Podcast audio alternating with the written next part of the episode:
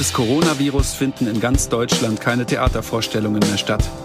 Besonders hart trifft das die vielen freischaffenden TheatermacherInnen, da sie von enormen Verdienstausfällen betroffen sind. Das Aktionsbündnis Darstellende Künste möchte KünstlerInnen, die Gagenausfälle haben, schnell und unbürokratisch mit einer Finanzspritze von 500 Euro unterstützen. In nur vier Tagen ist es bereits gelungen, 25.000 Euro zu sammeln. Das schreit nach einer Wiederholungstat. Spende, Spende jetzt. Jetzt. Für diese Aktion haben sich zusammengeschlossen Art Bad Fair, der Bund der Szenografen, der Bundesverband Freie Darstellende Künste, die Dramaturgische Gesellschaft, das Dramaturgienetzwerk, das Ensemble-Netzwerk, der Freie Ensembles und Orchester in Deutschland e.V., das Junge Ensemble-Netzwerk, das Netzwerk Flausen Plus, das Regienetzwerk sowie die ständige Konferenz Schauspielausbildung und Pro-Quote Bühne. Wenn du Mitglied in einem dieser Vereine bist, bewirb dich unter hilfe.ensemble-netzwerk.de. Wir danken allen, die uns bei dieser Aktion unterstützen. Toi, toi, toi.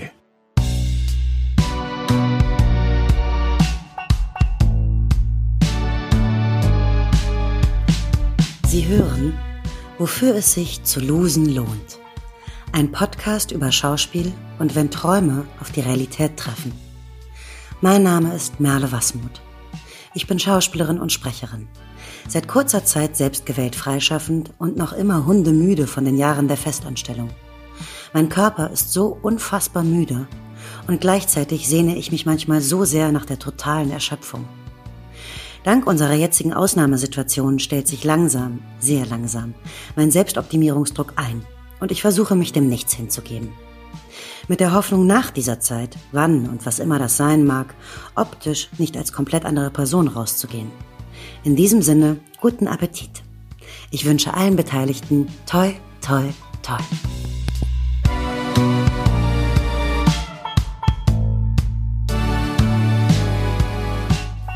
Herzlich willkommen zu unserem Podcast, wofür es sich zu losen lohnt. Mein Name ist Lisa Jobt. Und mein Name ist Johannes Lange. Johannes, ist immer noch Corona draußen? Äh, ja, es ist immer noch Corona draußen. Heute ähm, hat sich auch der, die Kontaktsperre verlängert bis zum 19. April mindestens. Und das mhm. ist schon äh, ein ganz schönes äh, Paket, was man, was man schlucken muss. Das ist also noch relativ lange Corona. Das heißt auch, wir haben noch nicht mal die Hälfte von dem geschafft, was jetzt schon zehn Tage gilt. Ne? Das ist schon, ähm, oh, das sitzt. Aber du darfst jetzt nicht Angst machen. Es gilt so. eigentlich jetzt Optimismus zu verbreiten. Ich will auch Optimismus. Fand und das, gute Gefühle. Nee, wir machen heute auch gute Gefühle und schön, äh, wir wollen heute auch versuchen, schöne Fakten auch ähm, zu präsentieren. Ja, heute ist Faktenfolge, genau. Heute ist ja, Faktenfolge, ja. aber natürlich ähm, ummantelt von schönen Gefühlen und ähm, und lebensnahen ja. Anekdoten. ja. Schön im Podcast können wir schön einen vorlügen, wenn wir privat telefonieren. das ist so scheiße. Ja, ja, ja. Nee, ich ja, also. So, so ein bisschen strengt es mich schon an, tatsächlich. Also jetzt äh, gerade, ja, Logo, Mann. wie gesagt, jetzt so die äh, in der äh, kleine, so eine mittelgroße bis kleine Wohnung in der Großstadt und, ähm, und äh, ja, und jetzt auch zu Ostern keine Familienbesuche. Das stand ja auch so ein bisschen so im Kopf so an, man könnte das ja machen und dann sieht man sich vielleicht wieder oder zu Ostern mal so mit Freunden aus der Umgebung treffen und so. Dass das jetzt alles noch über zwei Wochen einfach daran nicht zu denken ist, das ist schon, ähm, jetzt wird's eine Prüfung tatsächlich, ja. Absolut, mhm. absolut. Aber ähm, genug davon. Nicht nur das ist eine Prüfung, auch wir ähm, fühlen uns wie äh, äh, Schüler, die gerade auf der Schulbank sitzen. Und, das äh, ist das. das. Das ist das, Johannes. Das nervt mich nämlich so. Ich fühle mich gerade so dumm wie nie zuvor. Ja, das ist schlimm. Ich fühle mich wirklich, als wäre ich in der Schule und müsste Nachhilfeunterricht nehmen, weil unsere Berufsgattung durch alle Raster segelt und ähm, mein Eindruck ist, dass sich unsere Kolleginnen und Kollegen noch nie so viel Gedanken über ihre Verträge gemacht haben wie jetzt und sich eigentlich eine ganze Branche gerade umguckt und denkt, oh, Kacke, das sieht ja gar nicht mal so gut aus.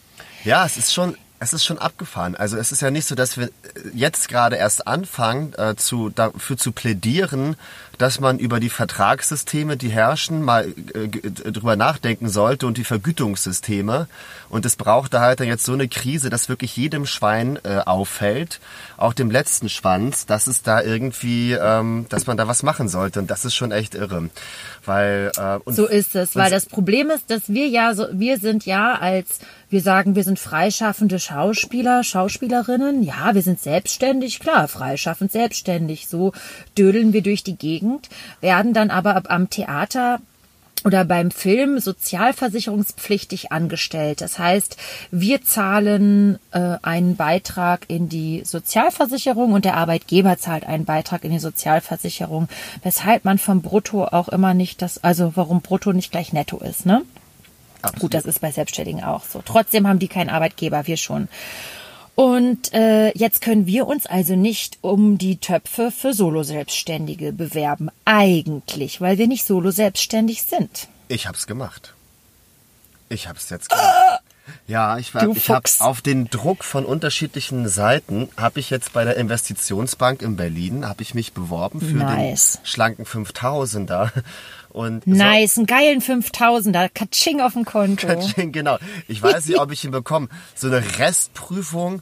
Es ist wirklich ein sehr oberflächliches, äh, ja, also viele SchauspielerInnen haben es ja auch ausgefüllt, das weiß ich auch. Viele Schauspielende sind da, haben es auch versucht, obwohl wir dafür eigentlich nicht gelten, weil wir, wie gesagt, ja, gar nicht die Berufsgruppe sind, äh, in der Rechtsform zumindest als Berufsgruppe ähm, gar nicht dafür, ähm, ähm, ja, äh, gar nicht gemeint sind. Ähm, als du hast auch erzählt, dass du eine Freundin hast, die schon den 5000er bekommen hat, ne? Ja. Die auch schon, wie wir, ähm, im Prinzip, also immer wieder sozialversicherungspflichtig oder ähm, Dingens, wie heißt das nochmal, wenn man synchron macht? Äh, dann ähm, ist man auch, äh, da ist man unständig beschäftigt. Aber das müssen wir gleich nochmal genauer auseinander puzeln, für, für alle, die interessiert sind, dass wie wir das versuchen uns zu erklären. Das nämlich könnte lustig und Sehr holprig gut. werden. Ja. Ja. Ähm, ja. Äh, genau, die hat das auch bekommen, den schönen äh, schlanken 5000er. Und ähm, da gilt es jetzt rauszubekommen, wie man das abrechnet nächstes Jahr. Das halt nicht der Bundesrechnungshof, beziehungsweise nicht sogar der Europäische Rechnungshof. Der ist da nämlich, an den übersendet man auch die Daten, wenn man das abgibt. Das äh, kann man da schön nachlesen. Da mal irgendwie, dass man da mit einer weiten, langen Lanze äh, geprüft wird und aufgespießt wird. Oh, so, aus ey. Brüssel heraus und so. Es kann, ähm, ja. Ich bin da im Moment äh, auch äh, tatsächlich ratlos. Ich habe mich für den 250er bei der GVL beworben. Ey, die GVL, ne? Die hat ein, eine Homepage, da haut's dich weg. Du verstehst einfach nichts. Mhm. Und die sagen, die nächsten Auszahlungen kommen bald, liebe Freunde und Freundinnen, von 2010. Mhm.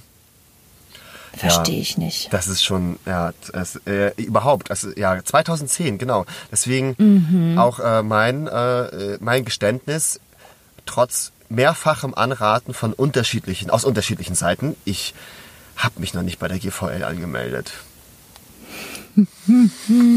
ich weiß, ja. Deswegen dachte ich, ah nein, 250 Euro nicht. Jetzt, ja, ist ähm, auch ähm, da ein Fehler gemacht. Aber ja, das ist, ähm, das ist ein ganz, äh, ein ganz schön. Äh, Freuen sich alle, wenn sie das hören, dass du einen Fehler gemacht hast. Ja, ich, Freuen sich ich, ich gebe das gerne zu. Ich, ich wusste, ich weiß auch gar nicht, wenn ich ehrlich bin, ich habe immer noch nicht genau verstanden, wann bekäme ich denn was von der GVL? Wenn ich jetzt so als Schauspieler bin, ich spreche ja wenig bis gar nicht synchron drehe ja auch noch, noch nicht so viel. Wann, wo, wann, wann, wann kommt denn die, was, wann würde es denn sich für mich lohnen? Hört sich jetzt, ja gut, wenn man da noch nicht so viel eingetragen hat in die Datenbank, dann denkt man auch nicht, dass was kommt, ne? Die GVL ist sowas wie die GEMA für äh, Bild und Ton für Darstellendes. Wenn du einen Werbejingle eingesungen hast, wenn du was gesprochen hast.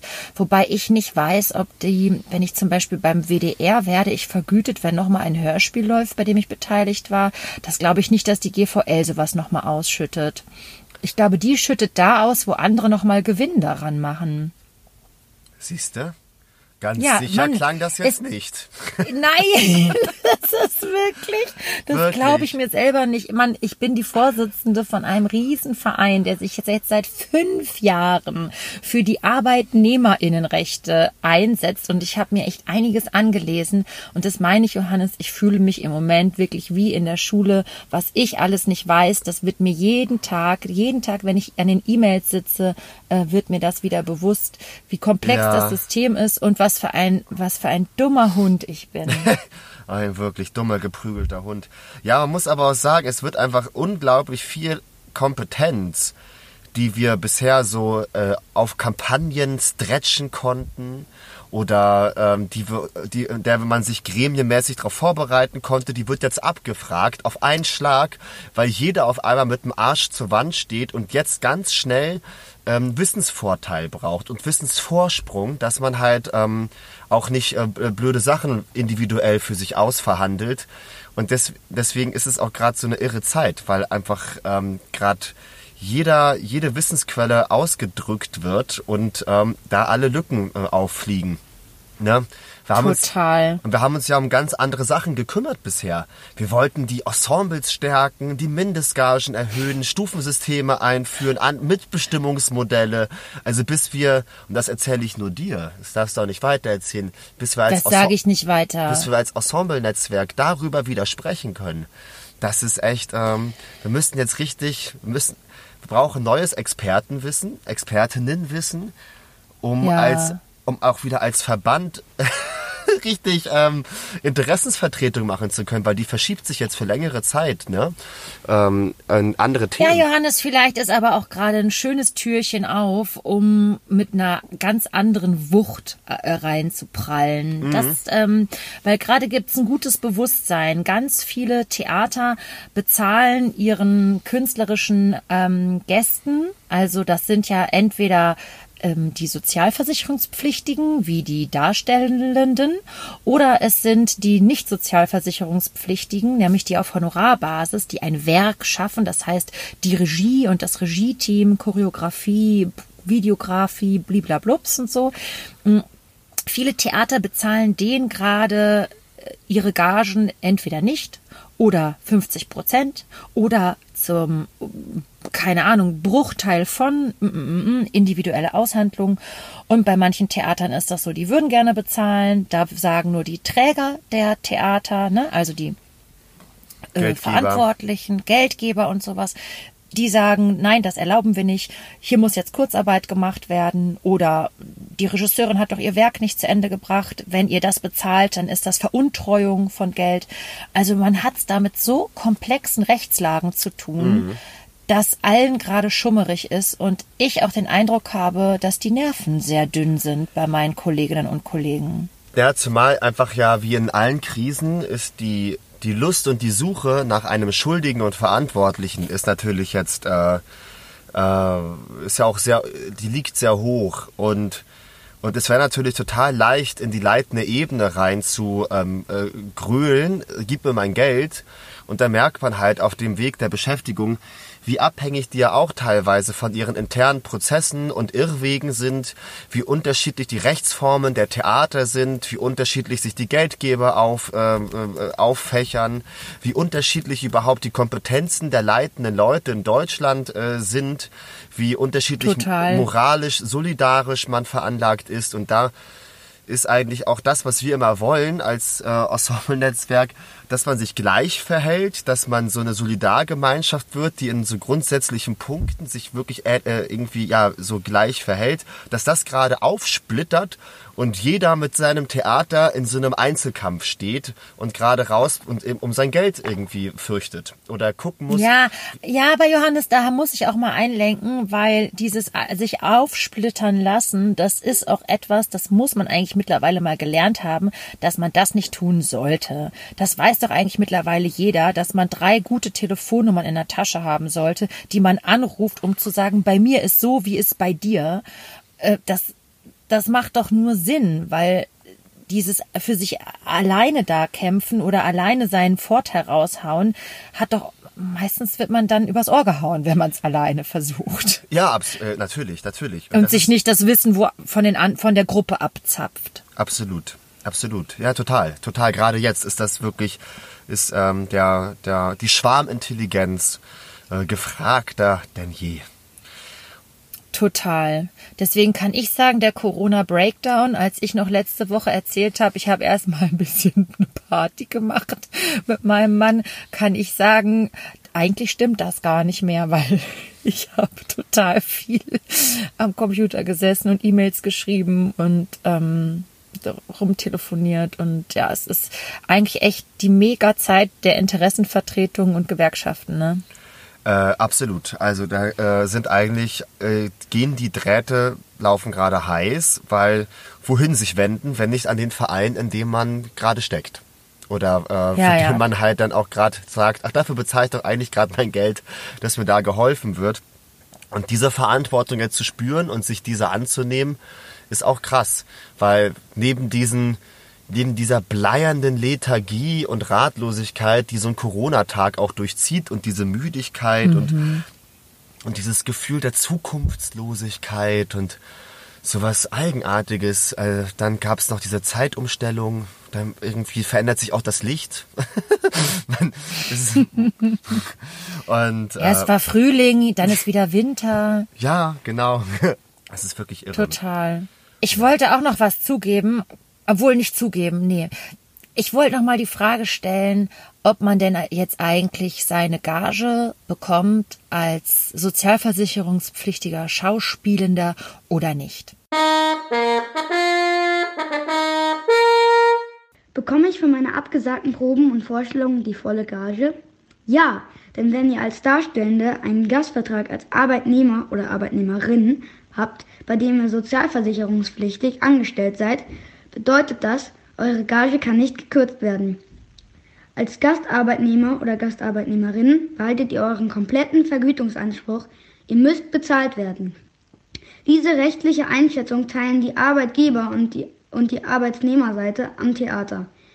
Man nennt das die Tarifparteien. Das sind in diesem Fall der Deutschen Bühnenverein und die Genossenschaft deutscher Bühnenangehöriger.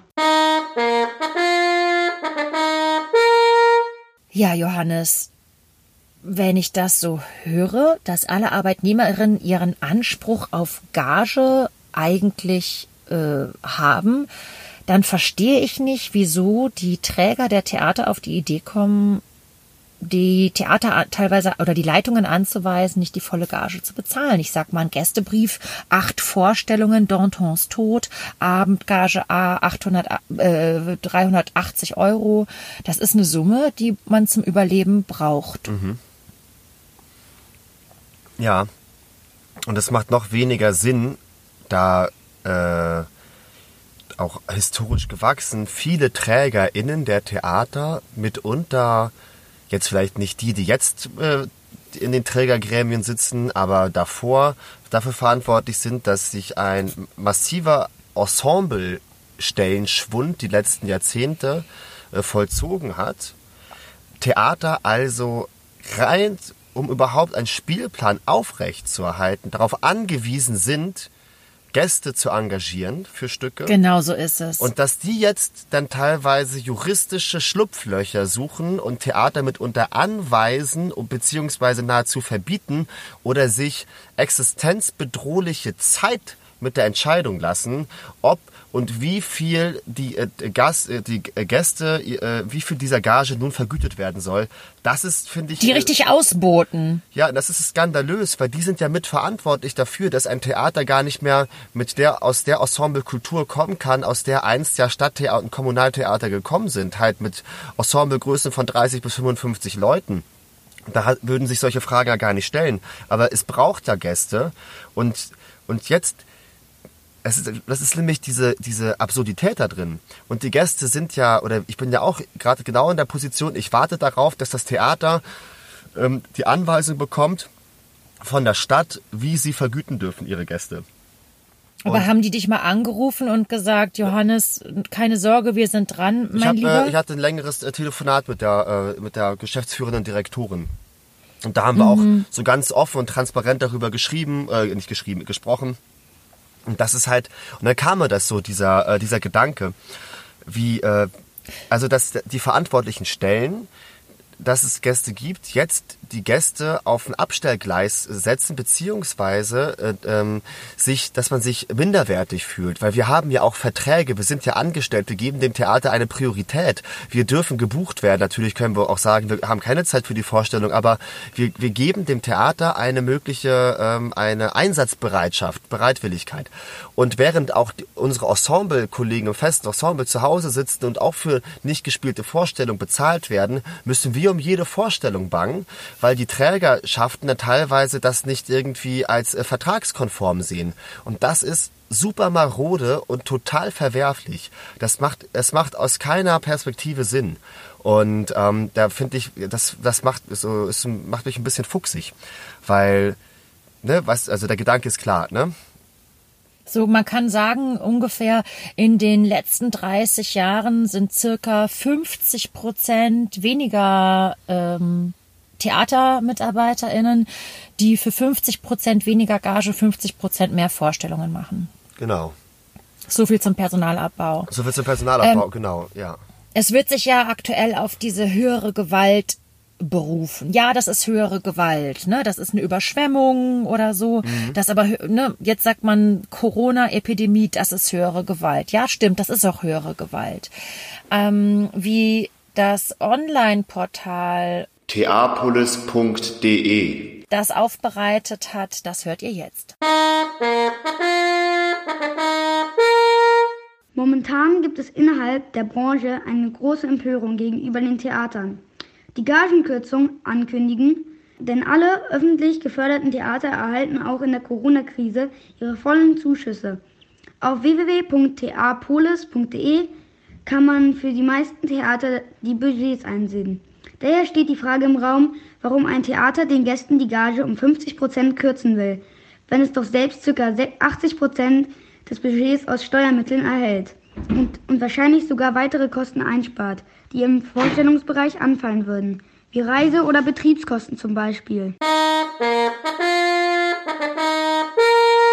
Ja, Johannes, also wenn ein Theater äh, tatsächlich eh aus öffentlicher Hand 80 Prozent, sagen wir jetzt mal roundabout, des Budgets hat, da ist auch schon, sind die Gastgagen der Freien und der Sozialversicherungspflichtigen auch mit drin.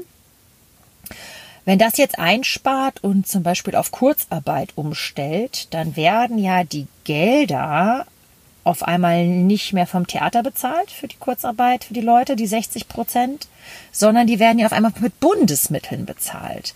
An vielen Theatern droht ja gerade Kurzarbeit. Wie siehst du das denn? Aha. Ja, ich glaube, davon muss man so ein bisschen sagen, dass äh, für die, die nicht Kurzarbeit kennen, soweit wir es wissen, ist das ja auch dafür da, ein, ähm, ein in die Insolvenz drohenden dünnes Eis, dünnes, dünnes Eis, also dass ein Betrieb, Eis. der der äh, in der äh, in der Gefahr steht, in Insolvenz zu werden und bevor das passiert, natürlich dann ähm, betriebsbedingte Kündigungen ausspricht. ausspricht ne? Das war ja dann, glaube ich, 2008 wurde Kurzarbeit eingeführt nach der Finanzkrise ja. und damit halt ganz viele Betriebe halt ihre Leute nicht entlassen, was, was erstaunlich gut funktioniert hat, sollte man den Zahlen äh, äh, ja, sollten die stimmen. Ja, viele beschreiben das als ein gutes Instrument, um genau. Arbeitsplätze genau. zu erhalten. Und die Frage ist, wie existenzbedroht sind ähm, steuerlich äh, geförderte, bezuschusste Theater?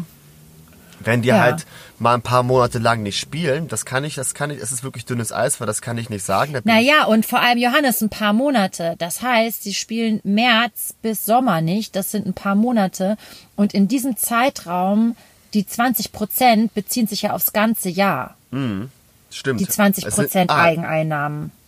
Genau. Das heißt, es gibt rechnen. also rechnen, rechnen, rechnen. Also es sind dann meinetwegen vier, äh, 5 Prozent oder so oder 5 bis 7 Prozent. Ist jetzt auch gerade aber auch eine, äh, eine spielstarke Zeit. Ne? Ich glaube so Frühling äh, und äh, neues Jahr und so wird auch viel gespielt und viele ähm, mhm. äh, ähm, die Spielpläne in der Regel voll. Mhm. Ähm, es ist die, äh, es ist halt eigenartig, ne? Weil man würde eigentlich den Geldgeber nur wechseln, wenn man in Kurzarbeit wechselt. Weil Kurzarbeit heißt ja, dass dann auf einmal die Arbeitsagentur die Leute bezahlt, ist 60 Prozent oder so, oder was dann, glaube ich, von Fall zu Fall auch unterscheiden kann. Und dann kann der Arbeitgeber diese äh, vom Nettolohn wird dann 60 Prozent bezahlt und darauf kann, da kann noch der, das kann der äh, Arbeitgeber bezuschussen. Sodass man mitunter auf 80 bis 90, wenn nicht gar auf 100 Prozent des äh, ehemaligen Nettolohns kommt. Und äh, wenn das, äh, ich weiß aber nicht genau, ob Theater das können. Man hört, dass einige Theater das jetzt ausprobieren wollen. Und wie gesagt, weil ich auch dachte, dass man da, man muss wirklich in der finanziellen Bedrohung stecken und hat nicht einfach die Möglichkeit, mal auf Kurzarbeit zu wechseln. Ich dachte, das ist wirklich so, wenn wirklich der Arsch brennt. Wenn es richtig, also Mhm. wenn es, ähm, aber bei vielen Theatern brennt ja eh immer der Arsch. Schon immer. Die wissen ja nicht, teilweise wissen einige Theater, kennen ihre Fördersummen ja nur die nächsten zwei, drei Jahre. Und danach ist noch, steht noch gar nicht irgendwie aus, mit wem man irgendwie die nächste Tranche verhandelt, dass man überhaupt noch so weiterarbeiten kann, wie man es gerade tut. Das ist ja auch äh, äh, ganz oft der Fall. Ähm, sollte Kurzarbeit funktionieren, dachte ich eigentlich immer bis heute, es wäre nicht schlecht. Und dann hat ein Vorstandskollege heute uns gesagt, wie krass das wäre, wenn dann, wenn das doch nicht wirklich rechtens ist und mit den allen Trägern und Vertretern richtig abgeschlossen ist und so eine Kurzarbeitervereinbarung durchginge. Was passiert, wenn das doch nicht wirklich stimmt und dann geklagt wird, so vom Bundessozialgericht, nee, wie heißt das, Bundessozialrechnungs, Deutsche Rentenversicherung oder kein, also so Leute, die halt ähm, dann äh, wollen, dass ihre Summen gezahlt werden, die, die sie halt in der Zeit nicht bekommen haben, ne, äh, von der Belegschaft. Rentenversicherung, die deutsche Rentenversicherung. Genau, genau. Ach, dünnes Eis. Dünnes- dünnes Eis. Dünnes Eis. dünnes Eis. Äh, wagen wir uns aufs dünne Eis. Sollte aber ein Theater Kurzarbeit durchsetzen, gibt es keinen Grund, warum es nicht auch für die Gäste gelten würde.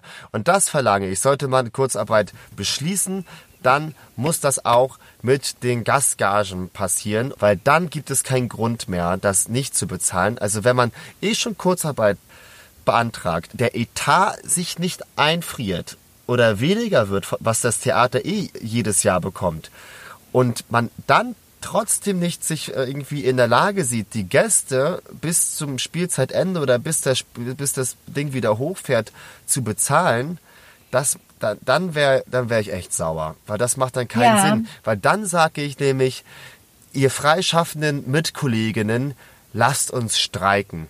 Lasst uns diese scheiße Land Theaterlandschaft mal ein Jahr, eine Spielzeit richtig bestreiken. Wir sagen zu allen Gästebriefen, nein, ich kann nicht. Und dann gucken wir mal, wie das läuft, nämlich ohne Gäste. Und wenn auf einmal die Gäste ganz schnell nicht mehr Oh, Bestandteil des Hauses sind, geil. ja, wenn die auf einmal, bums, ist da eine Krise und du wirst aussortiert, als wärst du, bist nicht Solo-Selbstständiger, bist da irgendwie angestellt, da hast einen laufenden Arbeitsvertrag, bekommst aber keine Gage mehr bezahlt oder hoffst, dass irgendwer es beschließt, dass du sie bekommst, da kriegst, da kriegst du doch die Krise. Das ist doch irgendwie, wie, wie willst du dann den Leuten noch in die Augen schauen? Was für ein Vertrauensbruch, was für eine emotionale Verletzung das auch mitunter bei einigen Häusern, äh, äh, bei einigen verursacht haben wird, äh, aufgrund der, des Verhaltens bei einigen Theatern und so.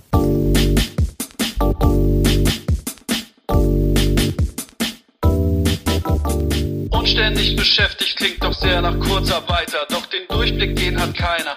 Scheiß Corona, viele Sachen, die passiert sind, die konnte keiner ahnen. Wir sind froh um Jens Spahn. Hey Corona, Grüße gehen raus an Meckerstubenhockerinnen.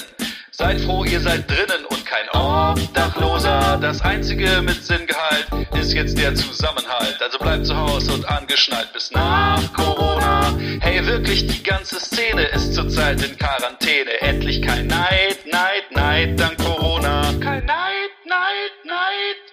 dank Corona. Wir haben eine Corona-Frage bekommen. Ähm, ich hatte gefragt bei Instagram, was sollen wir fragen? Wir nehmen die Corona-Frage auf. Äh, und äh, hier fragt eine äh, unserer Hörerinnen, Laut GdBA, also das ist die Genossenschaft deutscher Bühnenangehöriger, die machen den Tarifvertrag für alle Theater in Klammern, sollen am Theater auch Gäste bezahlt werden wie Festangestellte. Gilt das auch für private Theater, Komödienhäuser? Und wenn ja, was mache ich, wenn mein Theater nun vom Vertrag zurücktritt? Gage einklagen und damit riskieren, nie wieder engagiert zu werden? Herzliche Grüße aus der Isolation in Dresden. Ja, viele liebe Grüße zurück nach mhm. Dresden, ins schöne Dresden. Äh, tatsächlich ist es so, wenn du sozialversicherungspflichtig angestellt bist an dem Theater oder dem Komödienhaus, dann bist du wie eine Angestellte und musst auch bezahlt werden. Genau. Das ist halt gerade. Das da ist schwer für die Häuser, aber es ist so. Ja. Zumindest muss das jetzt erfochten werden, weil es halt nicht gerade, genau, weil das ist diese, dieser Zwischenbereich, der existiert. Nee, aber hier ist doch die Klausel in dem Vertrag, dass wir dann nicht zahlen können. Also, ne, dann, aber ich bin doch angestellt, ich bin doch nicht weniger wert als mein Fest, äh, irgendwie, ja, das ist genau die Frage. Ja, aber eigentlich müsste man bezahlt werden, weil man ist angestellt, man ist bereit, seine Leistung abzugeben. Man hat, Richtig. Man ist, man ist kein Solo-Selbstständiger. Was genau, und das ist, glaube ich, Sozialrecht. Ne? Das ist also egal, ob einem das Theater leid tut oder nicht, das ist eine juristische Angelegenheit. Und äh, Gage einklagen, ja, vielleicht erstmal bei der Gewerkschaft anrufen, wenn man drin ist. Und ähm, aktuell ich äh, riskiert man nie wieder engagiert zu werden. Das ist ja immer die Frage, die wir haben, Johannes, ne, dass wir so emotional erpressbar sind. Ja. Bin ich jetzt zu dreist? Verklage ich jetzt mein Theater? Das passiert ja eigentlich in den seltensten Fällen. Mhm. Ich würde aktuell erstmal raten, sich mit den Kollegen, mit den Kolleginnen auszutauschen, die Füße stillzuhalten und gegebenenfalls bei dem Deutschen Bühnenverein äh, anzurufen und bei der Genossenschaft Deutscher Bühnenangehöriger, weil das sind die beiden Tarifpartner. Ja, und bloß noch nichts annehmen, keine, weil man muss gerade auch jetzt an den, äh, an den öffentlich geförderten Häusern, es muss alles, man muss gefragt werden, weil in, in, den Verträgen steht die Gage, die man bekommt für eine Vorstellung. Und es wird jetzt so wahrscheinlich ganz viel, wir wollen uns ja kulant verhalten, deswegen haben wir für euch erstritten, 60 Prozent zu bezahlen. Das stimmt so nicht, weil euch, uns steht die Gage im Vertrag zu. Wenn wir, warum sollen wir auf einmal, also, warum 60 Prozent? Was ist das für eine Kulanz? Entweder, entweder bekommen wir sie ganz oder gar nicht. Und, ähm, und gar nicht geht nicht. Das ist, also, Richtig. das ist, ähm, und da, genau so ist es. Und das ist die, das ist gerade total schwierig und das wird auch emotional total schwierig. Lass uns doch mal hören, was ähm, aktuell in unserer neuen Rubrik äh, Tipps, Tricks so gesagt wird. Das sagt einem mal wieder keine Sau. Endlich sagt's mal einer. Hier ist ein kleiner Tipp von Heinrich Schafmeister für alle Kolleginnen und Kollegen, die gerade in Dreharbeiten drin steckten und diese Dreharbeiten wurden natürlich jetzt alle gestoppt. Was ist jetzt mit der Bezahlung? Viele Firmen sagen natürlich, wisst ihr was, wir verschieben den Dreh äh, auf später und äh, dann kriegt ihr eure Drehtagsgagen. Das ist so nicht richtig, denn die Filmfirmen müssten euch jetzt in dieser Zeit, in dieser vertraglichen Zeit, die ihr da ausgemacht habt, müssten sie euch die Arbeit anbieten können. Das können sie natürlich nicht wegen des Coronavirus, aber sie müssten euch auf jeden Fall bezahlen. Das ist für äh, die Filmfirmen natürlich bitter. Deswegen sollte man ihnen einfach vorschlagen, Sie sollten den äh, Kurzarbeitgeld äh, beantragen nach dem Kurzarbeitstarifvertrag, der jetzt gerade abgeschlossen worden ist. Damit fahren die Firmen am besten. Das hieße für euch, ihr kriegt auf jeden Fall einen großen Teil eurer Gage, wenn nicht sogar die ganze Gage. Und äh, später, wenn dann wirklich gedreht wird, dann kriegt ihr nochmal eure ganz normalen Drehtagsgagen. So, aber das Allerwichtigste ist, bleibt gesund und bleibt zuversichtlich und lasst euch nicht unterkriegen. Bis dann, der euer Heinrich Schafmeister. Tschüss. Das sagt einem mal wieder keine Sau. Endlich sagt's mal einer. Danke, Heinrich Schafmeister, für äh, deine Tipps und Tricks. Gründungs- und Vorstandsmitglied des Bundesverband Schauspiel. Der BFFS hat einen auch sehr interessanten Corona-Live-Ticker auf äh, seiner Seite. Der ist zu empfehlen. Da gibt es auch BFFS ist übrigens auch eine Gewerkschaft. Das ja. ist der Bundesverband Schauspiel für Bühne, Film, Fernsehen und Sprache. Danke, meine Liebe. Und äh, Oh, bitte, Johannes. meine Lieben.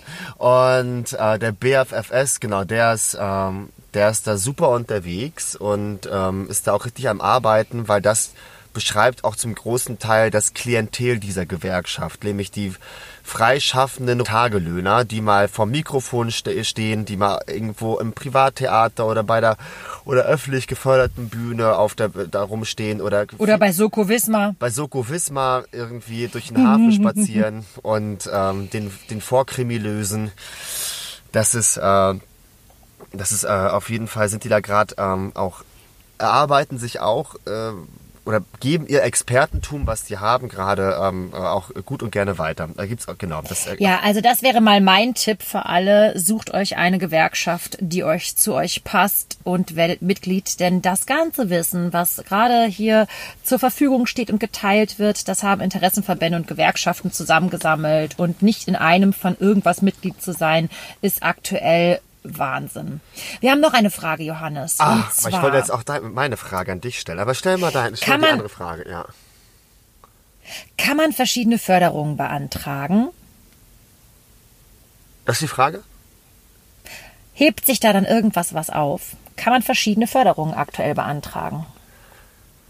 Ähm, Kann ich jetzt zum Beispiel auf Grundsicherung gehen und mir noch den geilen 5000er holen? Das frage ich mich nämlich auch, weil ich habe jetzt diesen geilen schlanken 5000er, von dem ich nicht weiß, ob das mein Untergang sein wird, nämlich mit äh, Strafanzeige 2021 und Rückforderung mit Zinsen.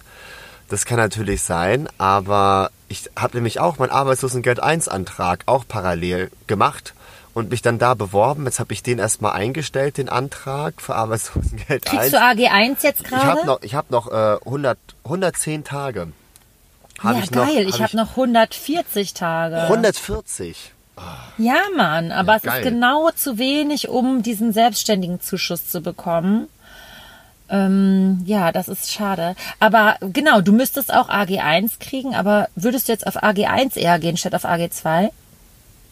Das habe ich auch noch nicht für mich beantwortet tatsächlich.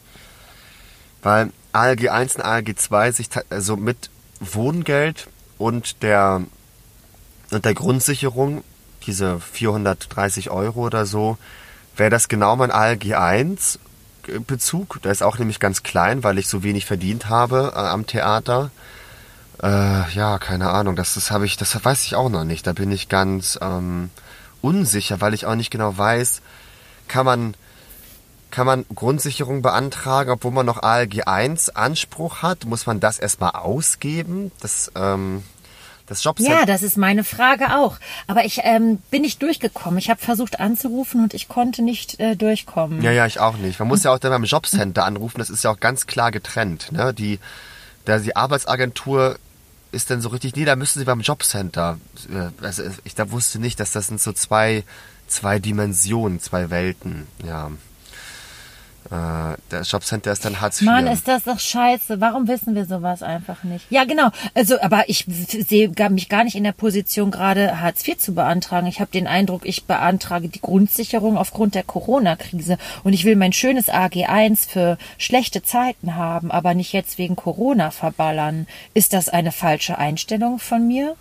Nee, ich habe genau den gleichen Gedanken gehabt und, und ich habe mich dazu auch noch, obwohl ich gar nicht weiß, ob ich das darf, mich für diesen 5000er beworben. Das kommt noch dazu. Ja, ja. Johannes, wir stehen vor vielen Fragen. Ich glaube, wir werden sie heute alle nicht klären. Ach so, ich wollte noch eine, ach so, ich wollte noch eine kleine fiese Frage dir stellen. I hate you. Ist so ganz leicht.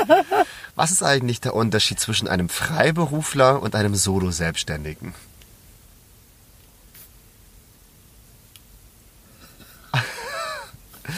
Man benutzt diese Worte nämlich richtig viel und es gibt einen Unterschied.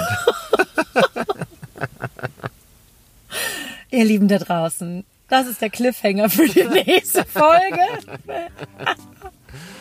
Ja gut. Wenn ihr auch wissen wollt, was der Unterschied zwischen einem Solo-Selbstständigen und einem Freiberufler ist, dann hört doch das nächste Mal wieder rein. Wir wünschen allen da draußen ein herzliches Toi, toi, toi. Wofür es sie zu losen? So, Lisa. Wofür hat es sich für dich gelohnt zu losen? Für den Zusammenhalt zwischen den verschiedenen Berufsgruppen, egal aus welcher Branche, den ich gerade spüre, und für das Füllen meiner Bildungslücken. Für mich hat es sich gelohnt. Man darf sich ja nie ähm, Katastrophen und Krisen erwünschen. Und das, ich, ich mich, äh, diese Krise habe ich mir auch nicht erwünscht. Aber wir haben in den letzten Jahren mit vielen Drohgebärden gespielt, um den Leuten teilweise zu verdeutlichen, dass ganz viele Probleme und äh, die wir haben in unserer Arbeitswelt systemimmanent sind. Und jetzt kommt ein Virus daher und es checken alle. Und, äh, und alle wollen, dass sich was ändert und alle rufen nach mehr Soli Solidarität und Gerechtigkeit. Und ähm, das gerade aufzufangen und in einer Vertretungsform zu stecken, in der man die Debatte an sich reißen kann. Weil das müssen wir jetzt tun. Wir müssen die Debatte führen.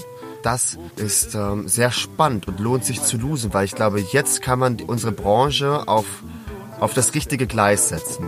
Oh, geil. Boah, das hast du geil gesagt. Super. Hammer. Chateau, mein Lieber. Wofür es sich zu losen lohnt. Jetzt folgen zwei ausgewählte Wochentipps für nach und während der Krise. Wenn Corona-Zeit vorbei ist, würde ich dich gern wiedersehen. Und im Kindergarten spiele ich gern Einhorn, Elsa, Anna und Pferd. Ich mache heute Mittag eine Lauchtorte, also Lauchkisch. Und zwar ist das völlig easy. Äh, einfach Tiefkühlblätterteig, den in so eine Form reinhauen, äh, bisschen 10 Minuten im Ofen vorbacken, äh, Lauch andünsten, eine Eiermilch draufhauen, Ende. Wofür es sich zu losen lohnt. Wofür es sich zu losen lohnt.